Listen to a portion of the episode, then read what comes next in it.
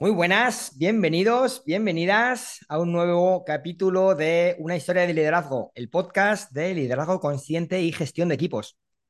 Hoy tenemos con nosotros esta semana a Emilio Arias. Emilio es un amigo y un auténtico líder que nos va a aportar una visión que seguramente muchos no esperáis o no esperabais cuando arrancabais a escuchar este podcast. Así que en primer lugar, Emilio, bienvenido. Jorge, muchísimas gracias. Tú y yo somos amigos de hace ya casi 20 años, ¿eh? Nos conocemos desde hace mucho y es un auténtico placer y estoy súper contento de tenerte, de tenerte hoy aquí. Así que muchas gracias por aceptar la invitación. Y bueno, Te antes de nada, para quien no te conozca, ¿quién es Emilio Arias? Preséntate. Sí, pues nada, me presento. Yo creo que, que, como decías tú, pues igual es un punto de vista que vamos a dar hoy un poco particular. Entonces te, te divido mi presentación en, en mi vida profesional y, y personal, como haría cualquier otro. Así que tengo 43 años, estoy casado con, con Elena, es una tía estupenda que asume el sacrificio de estar casada con un oficial del, del ejército español, que no es poca cosa.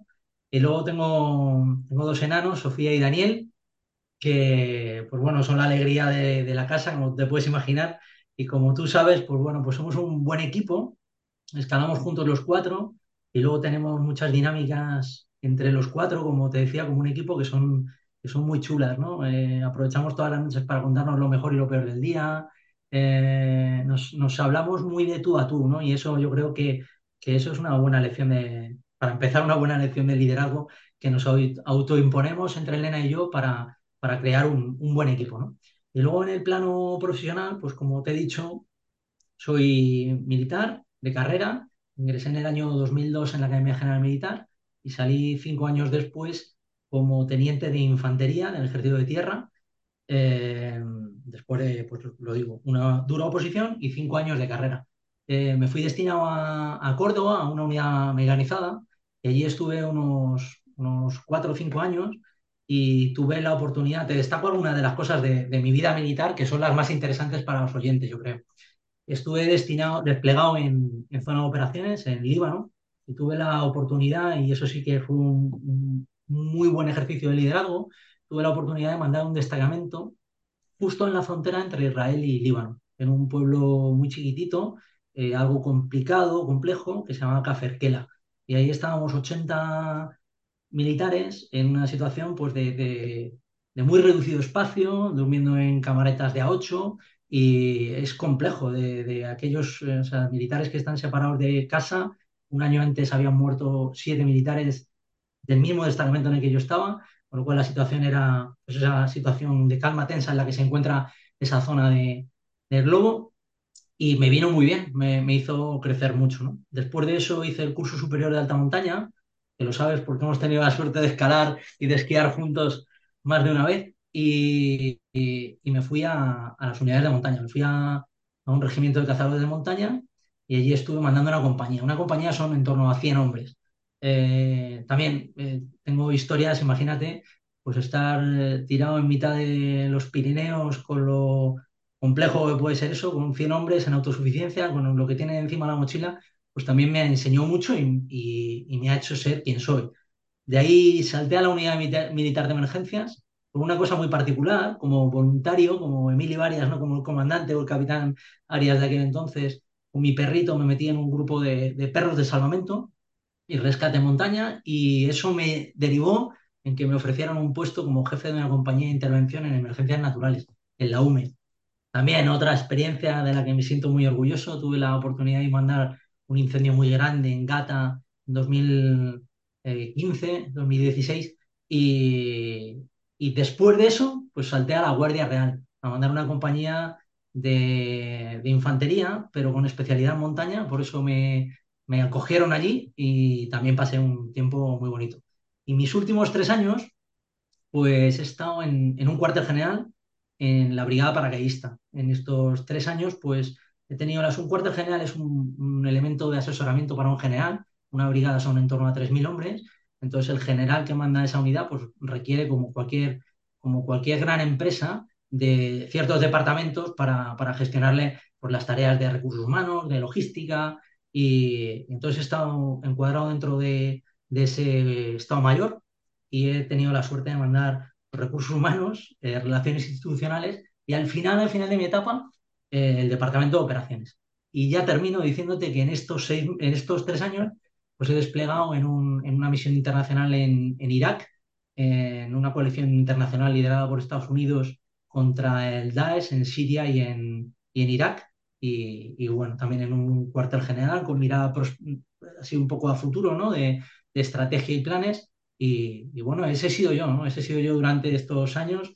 Pero si tengo que destacar algo es que siempre he intentado estar en contacto con la gente, ¿no? A mí lo que me ha gustado eh, y he intentado ha sido alargar todo lo posible el mando, reducir mi tiempo de despacho y estar lo más posible cerca de, las personas, que me da cierta legitimidad para hablar del de liderazgo, del liderazgo militar con toda la humildad del mundo, Jorge. Totalmente de acuerdo. Yo que te conozco en primera persona de, desde hace muchísimo tiempo y me gustaría además destacar que no solamente ejerces el liderazgo en tu trabajo, que evidentemente esta trayectoria no sería posible si no tuvieras esa capacidad de liderazgo, de inspiración, de que la gente confíe en ti, sino que además lo llevas a cualquier otro terreno de tu vida, porque como bien has comentado, en tu familia también tenéis muy claro cuáles son vuestros roles, ¿no? De padre, de madre, a la hora de crear equipo, a la hora de eh, sentiros todos eh, cómo vais en la misma dirección, ¿no? Y para mí eso es una de las grandes características que tiene el liderazgo. El liderazgo para mí no es algo de quita y pon, no es algo de, bueno, hoy soy un líder, mañana no, sino que quien lo lleva adentro, como lo llevas tú, lo puede expresar en diferentes, diferentes áreas, ¿no? Y hablando de qué es el liderazgo para cada uno, nos dirías, nos explicarías qué es el liderazgo para ti después de esta dilatada, dilatada trayectoria.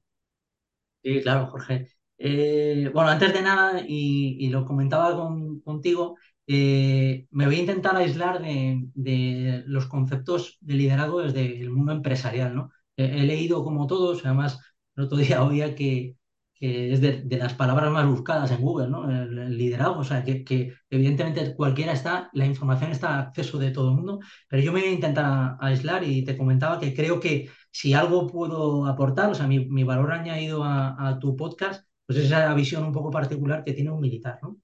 Entonces, eh, pues bueno, pues si, te parece lo voy a hacer así y siempre va a ser desde el prisma de, un militar. Me gusta mucho eso que has dicho, de, porque has hablado algo, prácticamente has hablado de que es innato, ¿no? Probablemente no estés del todo de acuerdo con eso, pero has hablado de, llevarlo dentro, ¿no? Eh, no, no quiero adelantar nada sobre mis opiniones sobre esto, pero, pero bueno, es un término complicado, ¿no? Definir un líder es un término complicado. Y, también sabes perfectamente, y bueno, nuestros oyentes seguro que, lo saben, que hay gente que considera que es invariable, que, las características del liderazgo valen en cualquier entorno. ¿no? Y, y, yo tengo que decirte que desde mi punto de vista eh, debería estar relacionado con tres realidades. Yo, probablemente también estemos todos de acuerdo, ¿no? con el entorno, con la organización en la que ejerce el liderazgo y con los subordinados. ¿no?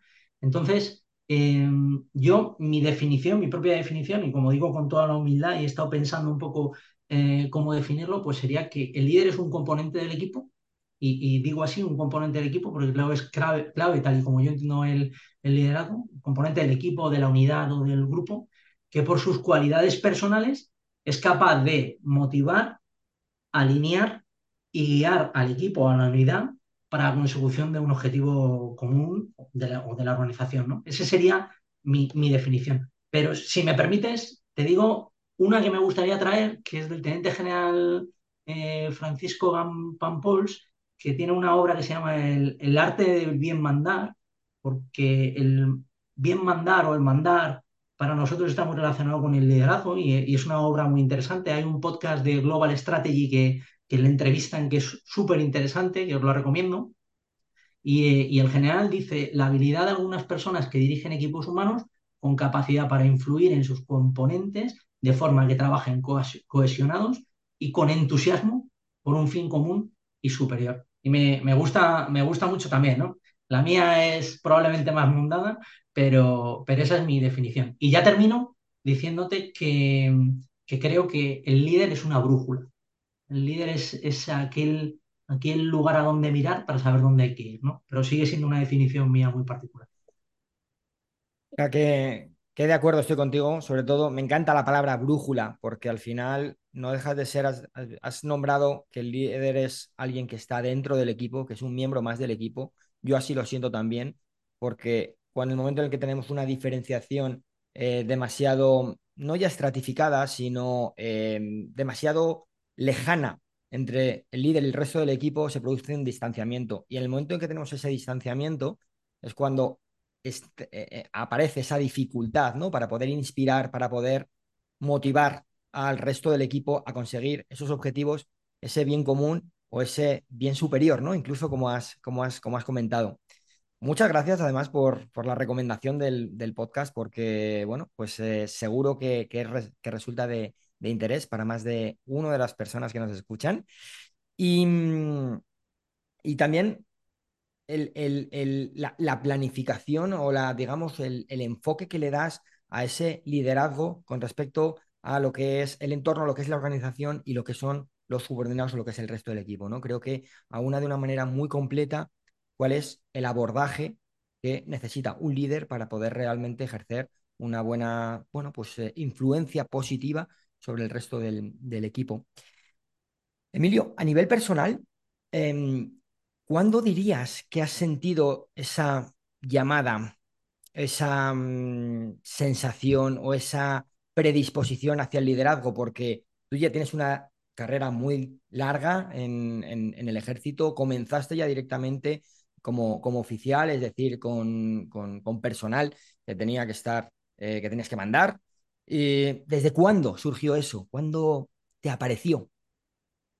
Bueno, como te, he dicho, te voy a hablar de, mi periodo profesional, ¿no? Evidentemente, desde, desde antes todos tenemos en grupo de amigos, en la familia, siempre has tenido ocasiones de, ejercer el liderazgo, ¿no?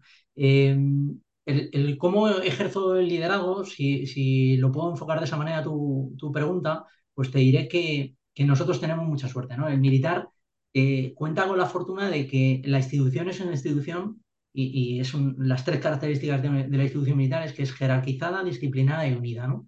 Eso nos da la ventaja de que todo componente de la institución está concienciado con el objetivo de la institución. O sea, que no, no hay que hacer un trabajo previo, ¿no? O sea, que se hace soldado, que se hace mmm, legionario, que se hace paracaidista, que se hace montañero, ya sabe a lo que va, ¿no? Sabe porque conoce los lemas, conoce el himno nacional, conoce los decálogos, fíjate si son potentes para nosotros las, pues eso, todos los lemas, los gritos, los idearios, eso nos hace cohesionarnos, ¿no? Y, y, y, especialmente las reales ordenanzas del ejército de tierra o de las Fuerzas Armadas ahora mismo, que nos hace copartícipes de eh, los objetivos de la organización, ¿no? Entonces, eh, te decía que es muy fácil para nosotros y que yo mmm, lo he sentido, depende de tus cualidades, ¿no? Pero especialmente es fácil dentro de nuestra organización porque, y te traigo el, artículo 53 de las reales ordenanzas que dice que el militar que ejerce el mando se hará querer y respetar por sus subordinados. O sea, ya directamente las propias reales ordenanzas nos dice, oye, no solamente tienes que mandar, no te doy esta, gatella, esta galleta con el empleo de teniente y eso quiere decir que te van a seguir, ¿no? no que te hablan ya de que tiene que haber una conexión emocional con tu equipo, ¿no? O sea, que no, que no, que esto no es tan fácil como ponerse delante y decir arreoso, no, que es que tienes que ser un líder. Y eso nos lo dicen las reales ordenanzas. O sea, que el, cómo un militar siente el liderazgo es que lo llevamos, lo llevamos tatuado en la piel, ¿no? Avanzando un poco en la pregunta, te diré que a mí personalmente, el, el cómo ejerzo el liderazgo, me gusta mucho una frase del, Marqués de Santa Cruz del Marcenado que dice que la recompensa del capitán no consiste en las notas del comandante, sino en la mirada de sus hombres. Y yo creo que he ido mucho por ahí.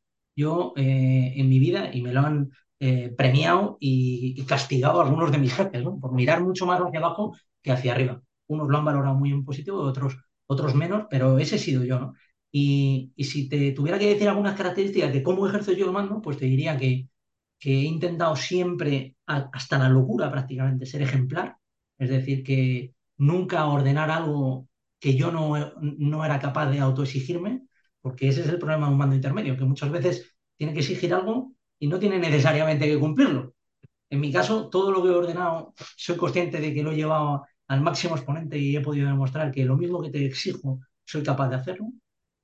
Creo que he sido siempre humilde o he intentado ser humilde porque es imposible llegar a los demás sin tratarles desde esa cercanía de la que estabas comentando tú, ¿no? Soy muy aficionado a la náutica y antes has dicho lo del equipo, ¿no? Estábamos comentando mi, mi definición, humilde definición de estrategia, o sea, de estrategia, perdón, de liderazgo.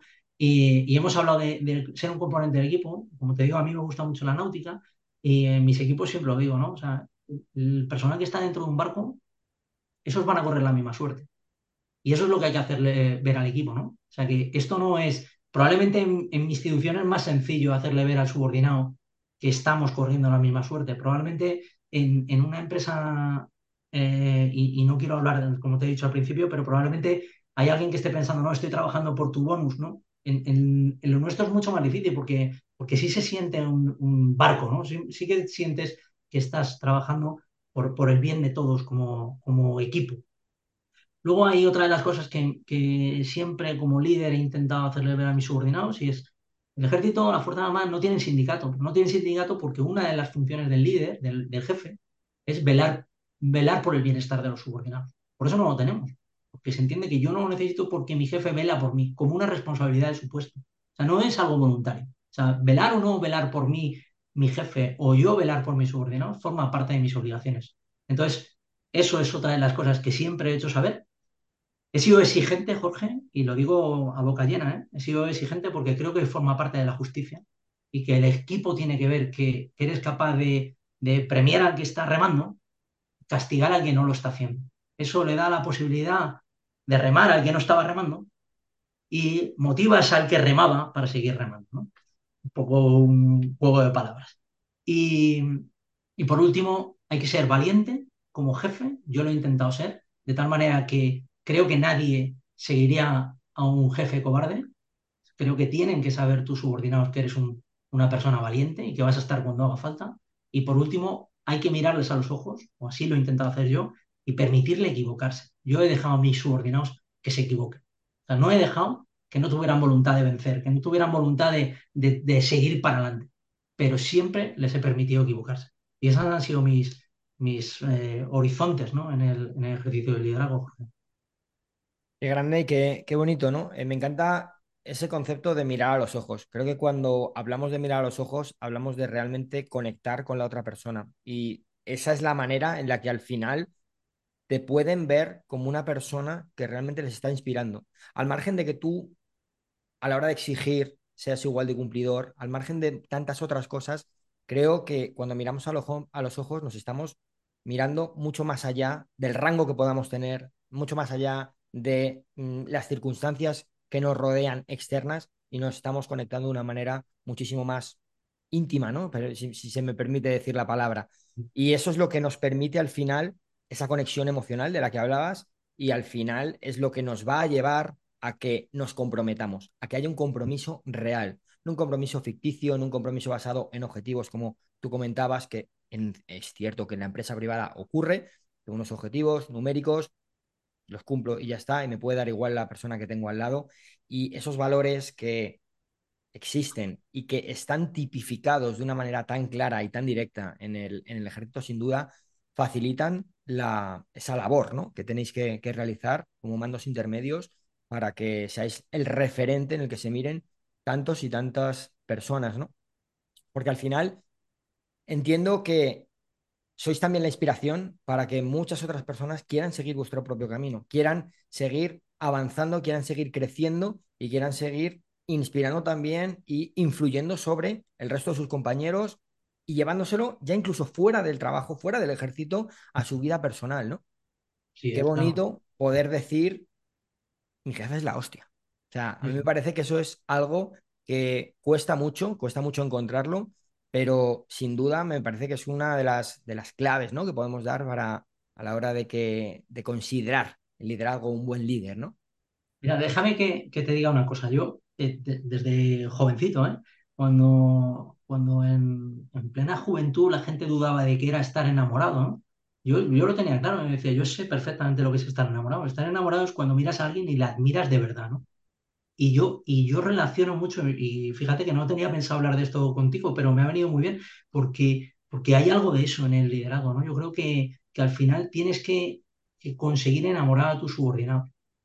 que no, no, no a todos ni a, ni a toda costa, porque creo que no nos debemos de equivocar de que cada uno en su lugar, que los objetivos de la institución, evidentemente, yo los tengo más cercanos que el, que el escalón subordinado a mí, pero creo que es necesario luchar por enamorar a nuestros subordinados, para que te miren con esa admiración de la que tú hablas. Y yo creo que ha sido un muy buen comentario por tu parte, ¿eh? porque es así, hay un punto de eso, de la admiración hacia tu jefe. Sí, total, totalmente. Yo lo, también lo, lo, veo así y mira, gracias por compartirnos esa anécdota personal, porque bueno, pues sin duda también sirve mucho para que desde tu posición podamos ver aún más a la persona que hay ahí detrás. Así que muchas gracias, de verdad. Bueno, Emilio, eh, ¿qué dirías? Hemos tocado distintos puntos, pero ¿qué dirías que es lo que puede ser más determinante de todas estas características? Lo que crees que puede tener una mayor influencia para que cada una de las personas que están bajo tu mando puedan sacar todo su potencial.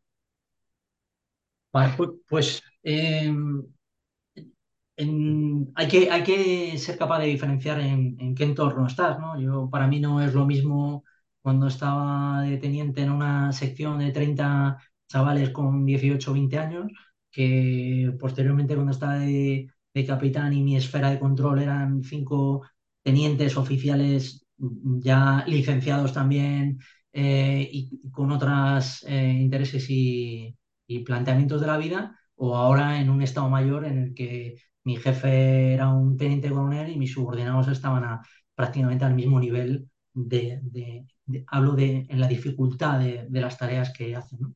Pero si para, para, buscar el potencial, pues bueno, yo lo primero que diría es que, hay que tener conversaciones en los primeros momentos de, de, liderar un equipo, hay que tener conversaciones para intentar identificar cuáles son las capacidades de cada miembro del equipo. A mí me gusta decir que esto no es Disney, y lo he dicho muchas veces, ¿no? O sea, ni es un videojuego que, que probablemente confronte con la, con la visión eh, de, coaching y liderazgo que hay ahora mismo. Yo, yo soy de, de, los que opinan que no es un videojuego que hay munición infinita y vidas infinitas. O sea, la gente tiene la capacidad que tiene y hay que saber identificar cuáles son sus capacidades. En el ejército solemos decir, con estos mimbres tenemos que hacer estos cestos. Y, eso es lo que hay. Y no siempre puedes elegir a tu equipo, por no decir que casi nunca puedes elegir a tu equipo. Son pocas las ocasiones en las que un proyecto te dicen elige a los mejores. Es, poco habitual, creo que es poco habitual en el ejército y creo que es poco habitual en la, empresa civil. Entonces, sabiendo eso, yo creo que hay que responsabilizarse como líder y eh, hacerse ese planteamiento de no todo el personal de mi equipo puede llegar a la segunda de las recomendaciones que yo haría o de las cuestiones que yo me planteo es, hay que buscar tareas trascendentes para todos ellos. Es decir, no se le puede poner al, al que no vale nada, y hay una teoría que seguro que conoces, la teoría que utilizan los, los estadounidenses de la mesa vacía, ¿no?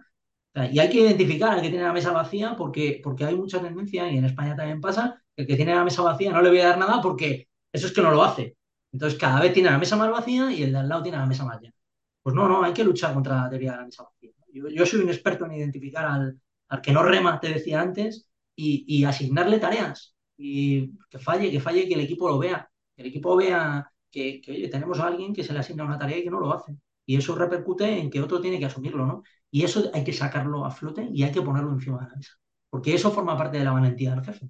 De enfrentarse a esas situaciones complejas en la que no puedes echar a nadie, porque, porque muchas organizaciones no se puede echar a nadie, tienes que trabajar con ese individuo y tienes que sacar a flote en la realidad. Y luego te diría que eh, me gusta mucho una cita de, Sun Tzu, que Sun Tzu es un, sabes quién es, pero lo que te quería comentar es que él decía, cuando cercas al enemigo, déjale una vía de escape, porque si no le impulsarás a luchar con mayor desesperación. O sea, que hay que decirle al, al, que no está remando, al que está fuera de la, de la, alineación del equipo, hay que decirle, oye, tienes todavía, cuando quieras te puedes subir, cuando quieras toma tu remo, que aquí puedes seguir luchando, ¿no? Entonces, yo creo que, como te decía, eh, hablar con ellos para ver sus capacidades, darles tareas trascendentes, darles objetivos definidos y alcanzables, y luego, y el más importante, que era el que te quería hablar, es nosotros hablamos del Mission Command, que seguro que has leído sobre eso, ¿no? Que es el propósito, o sea, el mando orientado al propósito. Eso quiere decir que hay que mirar a la gente hay que contarles, o sea, la necesidad de conocer de tu, de tu equipo es, es máxima. Hay que contarle todo lo que se pasa a tu equipo. ¿Para qué? Para que cuando tú no estés, para cuando estén en este entorno tan rápido en el que nos movemos, ¿no? Ahora se llamaba el entorno buca, ¿no? Volátil, incierto, complejo y ambiguo. Cuando nos movemos en ese entorno en el que está toda la sociedad, la guerra también, pero, pero es que está igual Repsol y, Telefónica. Y, es que es un entorno tan cambiante, estamos a un ritmo tan alto que la gente tiene que saber cuál es el propósito, o sea, qué es lo que estamos buscando el equipo, para que tenga la, iniciativa y la capacidad de alinearse. Entonces, hay que hablarles. Y luego, y hablando sobre eso, yo te diría que creo que es interesante, y, esto lo hacen mucho los, las, las nuevas técnicas Agile, ¿no? Lo del daily, las reuniones diarias. Yo creo que, es fundamental. Nosotros lo hacemos, lo, hacemos desde hace muchísimos años, ¿no? El, todos los días juntarte con el equipo. Y por último, hay que priorizar. Al equipo hay que decirle, oye, esto es lo importante, esto es lo superfluo, o, hoy es superfluo, pero mañana será importante, pero hoy céntrate en esto si no tienes tiempo para cometer todo. Y esa sería mi, receta, ¿no? Para, para, liderar un equipo. Me encanta, la verdad que me, encanta porque la, la, transferencia que vemos en el, entre el entorno militar y el entorno civil, muchas veces podemos pensar que es mucho más lejana, pero no es así.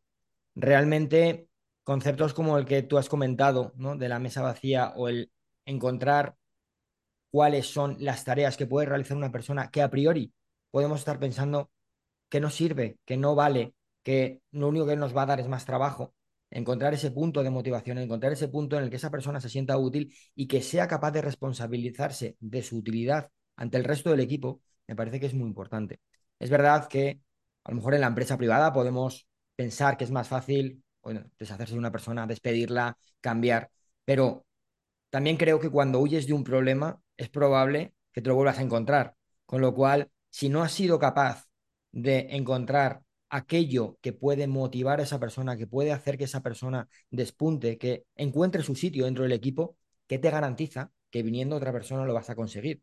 Porque es probable que venga el mismo perfil, o sea que al final la responsabilidad recae mucho también sobre el líder.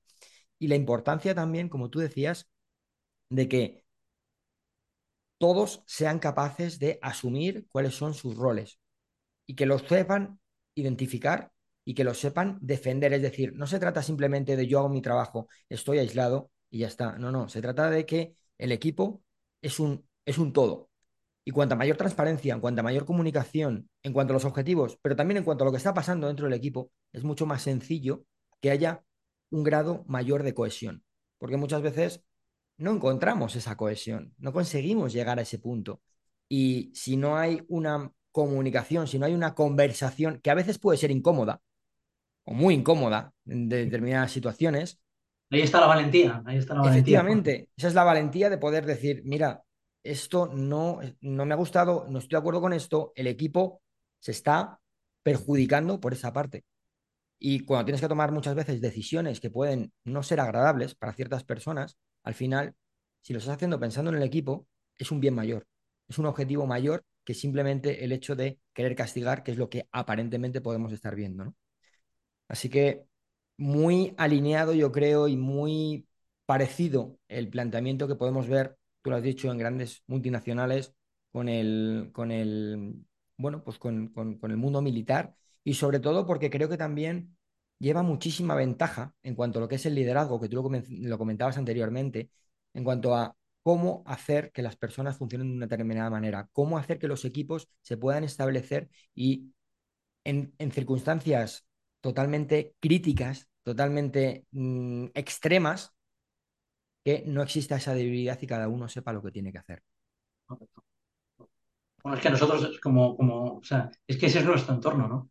al final hay que entender que, el liderazgo en las Fuerzas Armadas que está preparado para luchar, ¿no? Eh, tú, fíjate hasta qué punto tienes que haber enamorado a tu subordinado para que el día que haga falta de verdad, para el, día que, España requiera que sus fuerzas armadas estén dispuestos a morir, pongan su vida por encima de todo. Y eso sí que hace falta que sean equipos cohesionados. Eso quiere decir que, no es lo mismo, y, vuelvo al principio de todo de, la, de nuestra conversación, no es lo mismo el liderazgo que requiere el director de una orquesta que el que requiere el sargento de, eh, de un pelotón de la brigada paracaidista. En general, déjame que te dé un ejemplo, pero yo la primera vez que salté de un avión con el cuartel general de la brigada paracaidista y vea, vi a mi general en la puerta de un Hércules mirándonos para atrás, como diciendo, venga, vamos todos, porque yo salgo el primero, eso es una muestra de liderazgo enorme, ¿no? Enorme, pero, pero capital, o sea, eso es tan, tan, tan profundo y tan potente que hace que los militares estén dispuestos a entregar su vida, ¿no? Que es que, que si, lo, si somos capaces de, de asumirlo, de afrontar esa conversación, es, una, es, es, algo que va contra la naturaleza humana, ¿no? Pero, pero todo lo que te decía, los lemas, las reales ordenanzas, los gritos, los, los banderines, todo eso, eso constata, o, o, eso, mejor dicho, eso ha provocado que a lo largo de los años se haya gestado un liderazgo tan potente que, que, que, las, que estas instituciones sean capaces de, de, tener auténticas máquinas para la defensa del territorio, ¿no? Para la defensa nacional, me refiero. Así que bueno, eso, eso es lo que somos. Y te quería comentar una cosa. Cuando has dicho y, y, voy a bajar, me voy a ir al, al, liderazgo más administrativo, ¿no? Cuando, cuando estuve en el cuartel general de la Brigada Paraísta, tenía un, un, capitán, un tío un fuera de serie, un tío súper inteligente, eh, y entonces eh, él, él, venía de una costumbre de que cuando generaba un informe o un documento, se lo pasaba a su jefe y él asumía que iba a haber un montón de correcciones. ¿no? O sea, sí, siempre había un montón de correcciones. Entonces, eh, la, la, primera vez lo leí, le dije, nada, está perfecto entonces el, tío me dijo, bueno, no me va a corregir nada y tal. Entonces lo senté y le dije, mira, evidentemente no está hecho como yo lo habría hecho. Por supuesto que no. Yo lo habría hecho de otra manera. Pero siempre me pregunto lo mismo. Me pregunto, la aportación que voy a hacer yo a lo que tú has hecho, ¿cambia profundamente el resultado? Si no lo cambia, no lo toco, porque creo que eso lo que hay que intentar es darle la suficiente confianza al subordinado que, te preguntas a ti mismo, ¿qué estoy aportando? ¿no? ¿Qué, qué? Hombre, si evidentemente, si, si va en, dirección contraria de lo que tú quieres como jefe, hay que corregirlo. Pero, sí, pero la, la, corrección de una coma, la corrección de un punto o la corrección de cámbiame esta palabra por esta otra, no forma parte de lo que yo entiendo como el liderazgo en este entorno, ¿no? En el entorno más administrativo. Te lo quería comentar, por, bueno, por un chascarrillo. Un. Yo estoy totalmente de acuerdo. Me parece muy importante que muchas veces se, se, asume el papel de líder o de jefe, me da igual cómo lo queramos llamar, como la persona que tiene que dar la puntilla, ¿no? O sea, esto ha quedado así y ha quedado así como si lo hubiera hecho yo. Lo primero, nunca, al final nunca queda como si lo hubiera hecho tú, salvo que lo hagas tú. Y lo segundo, lo que tú bien dices, realmente hay un cambio sustancial y dónde está quedando el trabajo de esa otra persona, que por otro lado, a lo mejor no es malo, sino simplemente es diferente, es diferente a como lo hubiéramos hecho. ¿Es mejorable? Perfecto, vamos a mejorarlo, vamos a trabajar como equipo para mejorarlo. Pero si no lo es, estupendo, vamos a dar claro. oportunidades de hacer las cosas de, de, manera distinta a todo el mundo. El problema es que, que, al final, poco a poco, vas mermando la iniciativa de tu subordinado. Y, y eso es lo peor que te puede pasar. Tus subordinados no, estén, no, no tengan la confianza suficiente como para tirarse a la piscina, ¿no? Porque entonces, al final, tienes a meros ejecutores. Y, y, y volviendo a lo del entorno buca, ¿no? O sea, si es que ahora lo que necesitamos es lo contrario es que en estos entornos nosotros, y, déjame que te, que, te, dé otro, otro dato muy, muy chorra, ¿no? Pero bueno, nosotros tenemos un concepto que se llama el cabo estratégico. O de cabo, que es, un, dentro de la escala del de, de ejército, pues es el segundo, ¿no? Está el soldado, pues el cabo, y estratégico, que es, pues sí, primero está la política, luego está la estrategia, luego el plan operacional, la táctica, o sea, al lado del nivel político. ¿Sabes lo que quiere decir? Es que hay un cabo casi en nivel, nivel político. ¿Qué quiere decir eso? Quiere decir que nosotros hemos asumido que el entorno es tan complejo, ¿no? Ha llegado a un punto en el que un cabo con tres soldados en mitad de Afganistán puede tomar una determinación que cambie el entorno estratégico, es decir, que afecte a, nivel político. Eso, ¿cómo se soluciona eso? O sea, nosotros tenemos que ser capaces, y, y vale para mi institución y probablemente para cualquier otra organización, a día de hoy la gente tiene que tener, todos los subordinados tienen que tener tanta información como para que sus decisiones por lo menos no me afecten de forma negativa como institución. Eso es al menos, al menos. Si ya encima se alinean y son capaces de sumar al propósito, pues estupendo, ¿no? Pero lo que no puede ser es que tengamos meros ejecutores en la parte de abajo, en la base de las organizaciones, que no tengan ni idea porque, porque no puede pasar eso, ¿no? No puede pasar que, se, pues que un cabo estratégico, eso es que un cabo con tres eh, CLPs en mitad de Irak tome una determinación que afecte a la política internacional. Desde luego, al final eh, volvemos a la importancia que tiene el conocer los objetivos, conocer el propósito, tener esa información, esa claridad, esa transparencia a la hora de que todos podamos remar en la misma dirección. Tú que comentabas lo que te gusta la náutica, si cada uno cree que tiene que ir en una dirección diferente, difícilmente, ¿no? Vamos a poder eh, mo mover la nave, ¿no? O sea que... Buen ejemplo, buen ejemplo. Me has devuelto ahí. bueno, yo sé, yo sé que te gusta, o sea que, mira, no, soy un gran aficionado, pero sin duda, con gente como tú, da gusto, da gusto aprender de ello. Emilio, eh, si tuvieras que definir las tres claves más importantes para que este equipo de los que estamos hablando pueda ser, eh, pueda estar cohesionado, pueda ser autónomo. Una última pincelada, un último enfoque que te gustaría eh, darle para ir cerrando eh, el episodio de hoy. Bueno, yo creo, que, que, hemos definido prácticamente mi, visión de cómo un equipo está cohesionado y añadiría una cosa, ¿no? Añadiría, y nosotros eh, hablamos siempre en, en, nuestro entorno y somos súper estrictos con la esfera de control, ¿no? O sea, intentamos que yo como mando intermedio tengo que mirar a mis subordinados y saber que, que no he desbordado su, esfera de control, ¿no? Yo creo que hay que estar preocupados de eso. Para nosotros es muy claro porque en el momento en el que pasa de 5 aparece otro elemento del mismo nivel y se reparten. Entonces, nosotros somos súper estrictos con eso.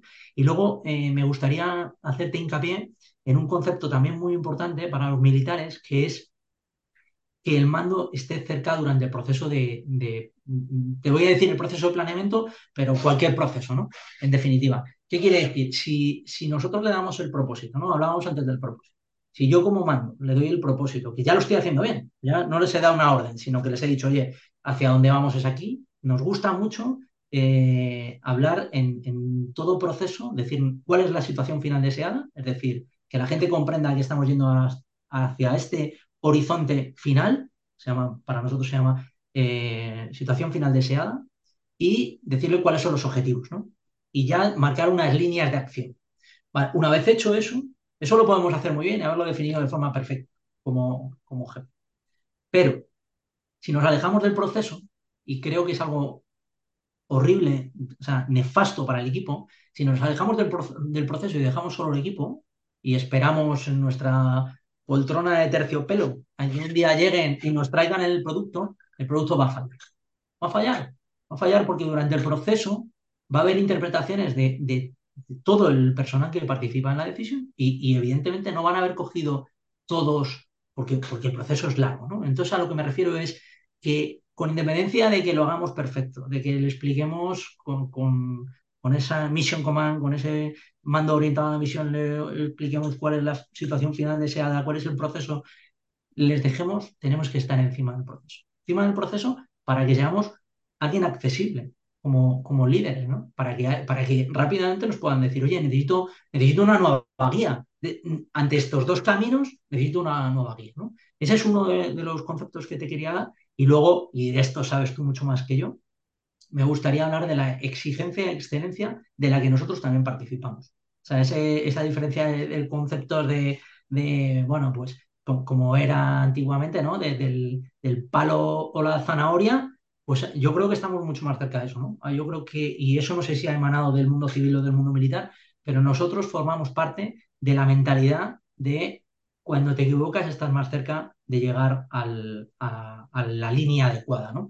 Y, a mí me encanta en mi equipo eh, mostrarles eso, mostrarles que, que el proceso está lleno de errores y que tenemos que ser capaces de, cada vez que nos equivocamos, no montar una fiesta, pero, pero casi sí, porque efectivamente hemos eliminado uno de los caminos que van a ir al error, ¿no? Entonces, pues bueno, pues al final prácticamente volvería a la confianza hacia el equipo, como estaba diciendo. Cercanía, confianza, transparencia, esas serían tal vez las claves de, mi forma de, de intentar liderar a un equipo clave esa cercanía y esa, esa disponibilidad del, del, líder a la hora de poder acompañar en, durante todo el proceso, porque es cierto que podemos sentar unas bases muy concretas, muy estables, a la hora de, de definir cuáles son las tareas, cómo se han de realizar, pero si no seguimos disponibles ante todas las eventualidades que van a ocurrir, porque van a ocurrir, y a partir de ahí incluso se desencadenarán errores, como tú bien decías, eh, si nos aislamos de ese proceso, vamos a estar totalmente fuera de la ecuación y el equipo va a estar perdido porque no va a tener a un líder que realmente sepa, sepa cómo responder y cómo respaldar esas, esas decisiones. Y una vez más, eh, me encanta el enfoque que haces acerca del, del, error, de la equivocación, porque yo lo comparto, lo comparto plenamente, no solamente en entornos de, mm, laborales, en entornos empresariales, sino incluso de la educación de mis hijos, ¿no? El, el, el decir, equivócate, equivócate, hay margen para equivocarte, evidentemente. Vamos a dar un marco de equivocación, como tú bien dices, ¿no? Eh, que, que no vaya en contra de los objetivos de nuestra, mm, de nuestra organización, pero bueno, vamos a dar un margen de libertad para que ahí se pueda jugar, se pueda explorar y se pueda avanzar, ¿no? Así yo que... No sé qué me ha pasado con eso. Yo les llevo diciendo desde pequeños a los niños, tú puedes, puedes con todo, no sé, no sé por dónde me saldrá el día de mañana, igual, igual se plantea ser astronauta, no sé, pero, pero es verdad que me duele la boca de decirles, de mirarles a mis hijos, decirles, tú puedes. Y además no les he permitido desde bien pequeños no es que no voy a poder, nunca se lo he permitido. y de hecho, todo escalando, eh, navegando, lo que, lo que se planteen, siempre les voy a apoyar, aunque se vayan a estrellar contra un muro. Pues ya, ya, ya aprovecharemos ese impulso en otra dirección. Totalmente. Estoy contigo, Jorge, estoy contigo. Enhorabuena también por esa, por esa faceta y por, ese, por esa gran influencia para, para tus hijos. Bueno, como sabes, eh, Emilio, eh, la forma en la que me gusta terminar el podcast es siempre con una recomendación, una recomendación que nos hagas tú a nosotros o que me lances sobre una persona que creas que puede aportar, que te gustaría que invitara al podcast. Y mm, una vez identificada quién podría ser esa persona, ¿qué pregunta te gustaría que le hiciera? Vale. Jorge, te contesto a esto y luego te pido que me dejes 30 segundos para decir una, una cosilla, ¿vale? Y muchos más, eh, si quieres. Pues mira, es, es, mi hermana, es Pilar Arias, ¿no? De ahí la coincidencia del apellido. Pero, pero realmente ella es la profesional de esto. Ella trabaja como actualmente como Agile Coach en Telefónica. Está enfocada a la transformación de las diferentes áreas de la organización y en el desarrollo de, de liderazgo ágil, por lo cual estoy seguro que los oyentes y, y tú vais a disfrutar mucho más que conmigo porque es una verdadera profesional es digno de, admirar y, estoy evadiéndome de mi, plano familiar con ella, porque aparte de ser coach, eh, ella es diplomada en, empresariales, pero ahora, fíjate, tiene un hijo con 18 años y una con, con 13 y, y está a punto de terminar la carrera de psicología. Tiene un conocimiento en el mundo del, del perro y del adiestramiento canino que no te puedes ni imaginar y, y dedica su tiempo a eso, que, parece que no, pero hay cierta relación ¿eh? entre el liderazgo y el adiestramiento canino. Pero bueno, así que bueno, yo te recomendaría que, si tenéis la oportunidad, yo ya se lo he chivado, ¿eh? Y ha dicho que está encantada de, hablar con vosotros. Y la pregunta sí que te la, te la tiro sin decírsela, claro.